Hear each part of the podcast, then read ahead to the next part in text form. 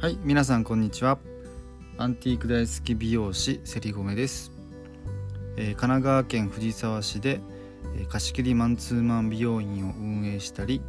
夫婦でアンティークショップを運営したりしています。それではレディオセリゴメ美容師がラジオ始めました。スタートです。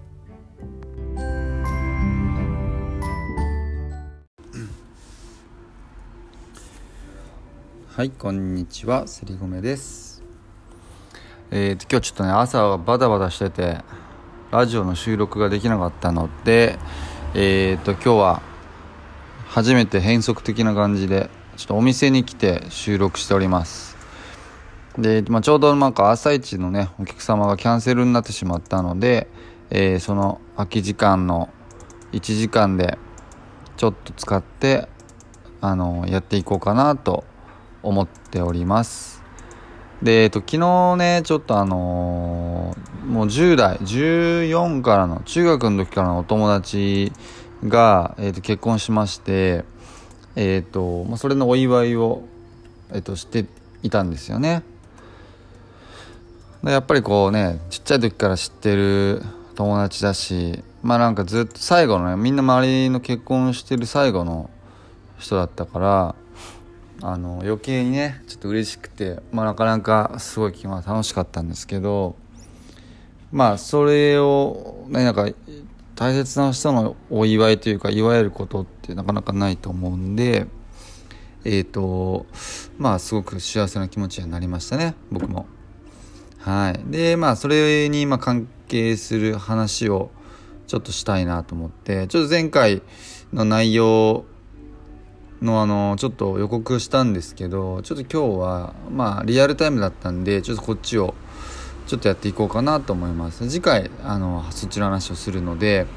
はい。でえーっとまあうんとタイトルっていうのが今回ちょっと難しくて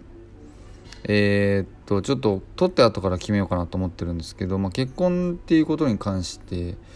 のお話をしたいなと思っていてえーっとなよく僕もお客様とか、まあ、いろんな人だったりとかに話聞いたりとかまあよくしているのですけどもあのまあ結婚を決めた理由とかなんか、まあ、結婚っていうものに対して、まあ、皆さんのいろんな価値観があって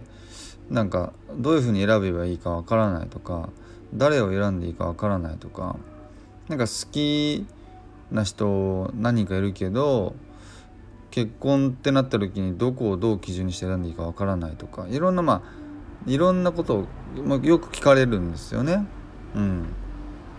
で僕自身が、ま、ほぼ直感で決めたようなもんなんであの具体的な理由が明確にあって結婚したわけじゃないのでまあ何とも言えなかったんですけど、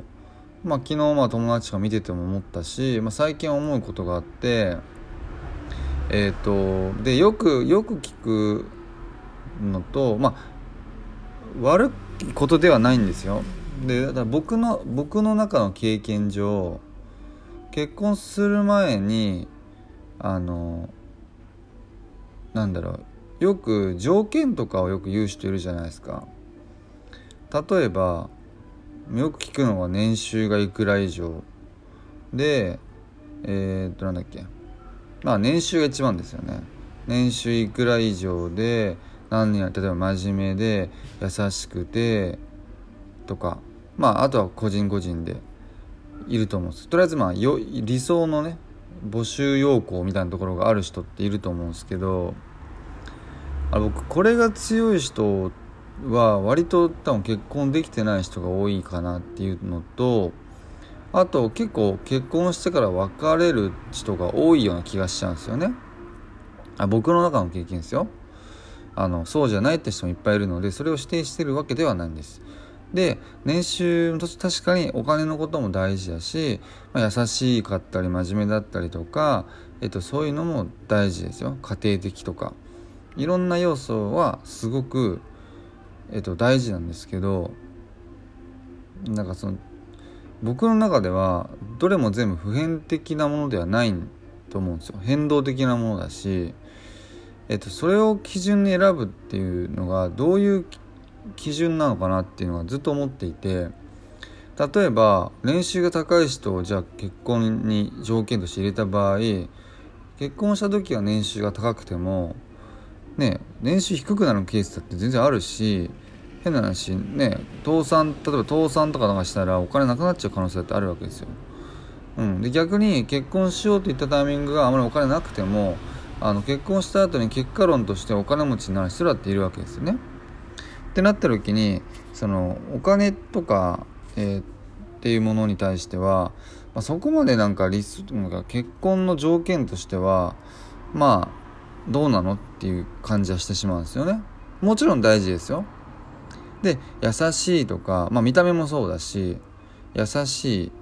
えーと、家庭的とか真面目とかっていうのも、えーとその時がそうでもそうならなくなるパターンもあるし今そうじゃなくても結婚したらそうなるパターンもあるのでめちゃくちゃこうなんだろうなこう変動的なものなんですよね。でじゃあ何なのかっていうとなんかそういう人ってなんかこう何かを求めてこれがないと幸せになれないとかこれがないとえーと、結婚できないとかなんか常にやっぱ条件付きで物事を考える人がすごく多いような気がしていてそうで、えーと、とお金があるから幸せなのかお金がないから不幸せなのかそうじゃないと思うしじゃあ真面目じゃないから違うのかとかいろんなその幸せっていろいろな形があるのでなんかその条件に当てはめたから幸せになるかって言ったらそうじゃないと思うんですよ。でえっ、と、まあ、僕が何が言いたいかっていうとその大体その幸せって感じづらい人っていうのは基本的に求めるばっかの人のが多いんですよね。そうで何これをしてほしいあれをしてほしいここを直してほしいとかってそういうことを結構やっぱ、まあ、相手をコントロールしたりとか、まあ、そういうことを言う人ってすごく多くてさあ求めてばっかりうんだけどいつもそうやって思うのはその結婚の条件に掲げたりとか理想っていうのを掲げてそれを見つけるためには間違いなく自分も磨かなきゃいけないわけですよね。でじゃあと思った時に例えばじゃあ年収高い人と出会うためにはそれなりに自分も年収高くてそういう人たちと出会えるあのステージにいないと出会えないしあのなんかこうその辺がね自分磨きをしてないけどとりあえずっていう人結構僕の中で多いような気がしちゃっててでなんかその言葉の裏にはなんかまあ結局楽していきたいってっていう思いもあったりするのかな、まあ、あと安心感もあると思うんですけど、まあ、いろんな要素としてあると思うんですけど例えば子供できた時のあのとか、まあ、いろんなことあると思うんですけどうん。変な話ねお金がお金なんて別に自分で作ればいいじゃないですか。っていう感じは僕はしてしまっててなんでなんかこう求めてばっかりで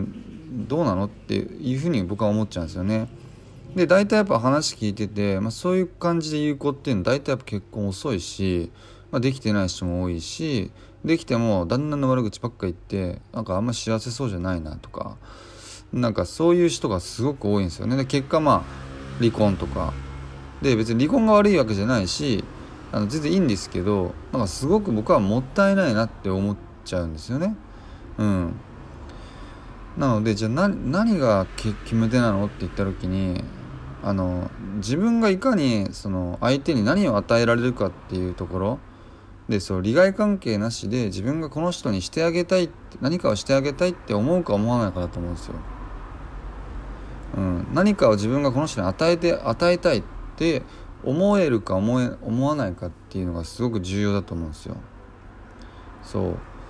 うでそれが相互にあの、ね、そうなった場合一番ベストだしもし相手がそういうふうな気持ちではなくても、まあ、自分が与えて、えーと、まずは与えられるんじゃなくて自分が与える側に立つ。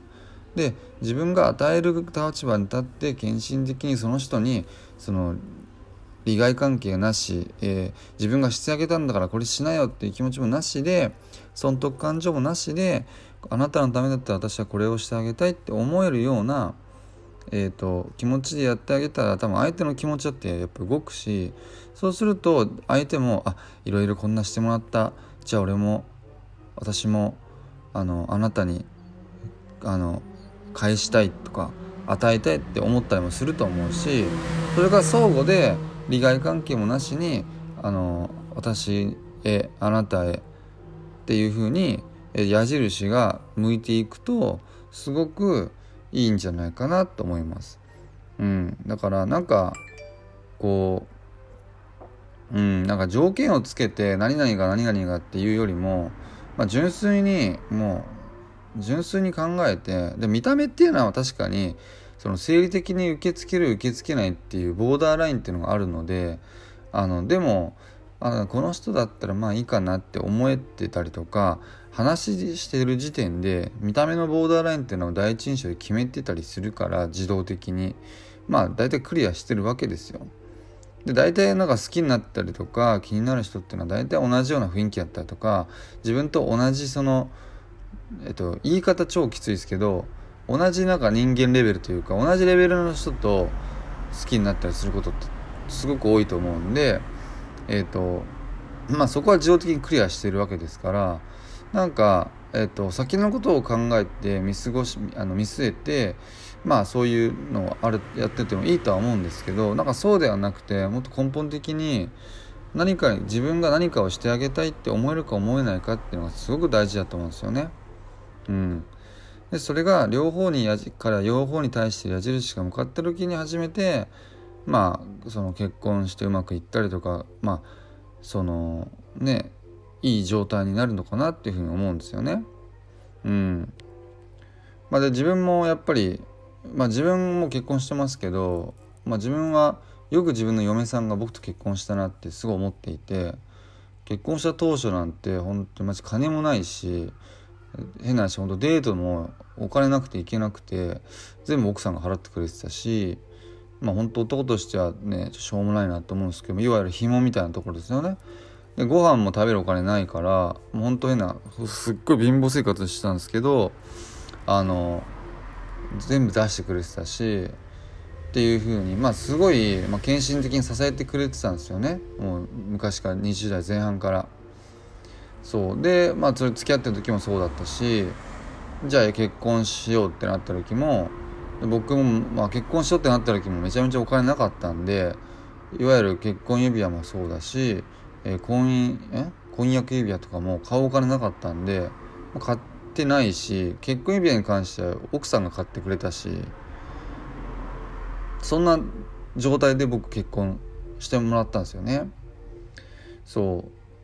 う。でもそれってもうまさにそれででやっぱ自分もでじゃあ頑張んなきゃなっていうふうになるわけですよね。でやっぱりこうその当時働いてたお店が本当最低賃金ぐらいだったんであのこれじゃいかんなっていうところでいろいろ頑張って、まあ、今に至るんですけどなんで今はまあねあの奥さんも仕事辞めてまあいろいろとまあ恩返しをしている最中なんですけど、まあ、これも一つと与えてもらってるからやっぱり自分もそれになんか返したいなって思うし逆にだからなんだろうなその例えばうちの嫁さんが年収とかなんとかだっていう理想を掲げてたら絶対僕のことと僕とは結婚しなかったと思うんですけど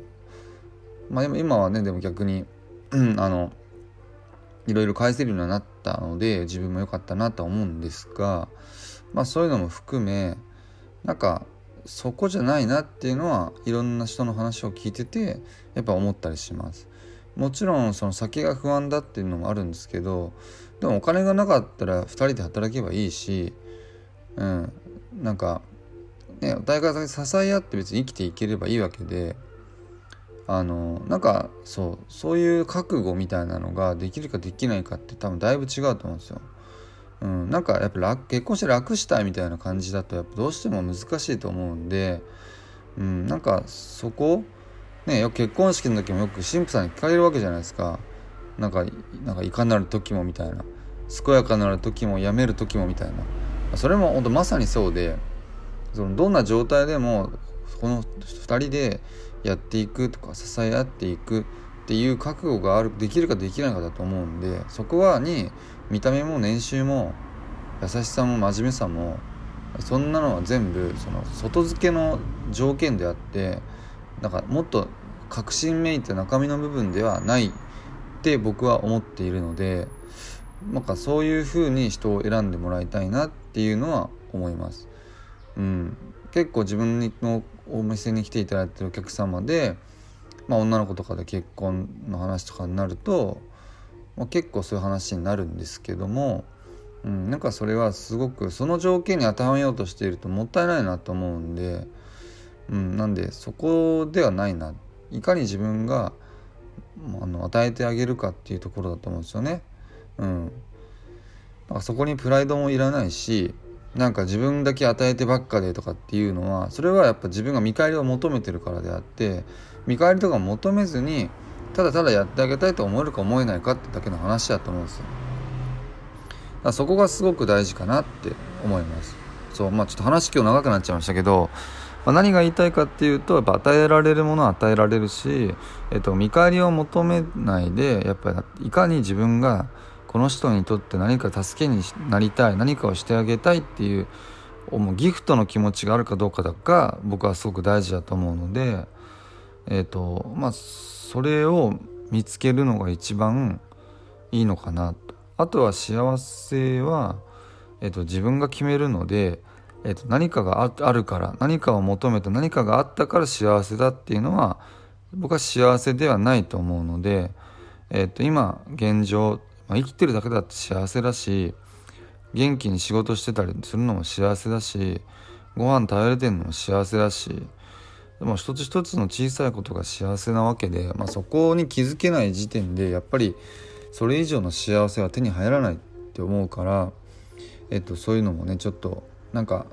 その意識の中で変えていけるといいのかなって思います。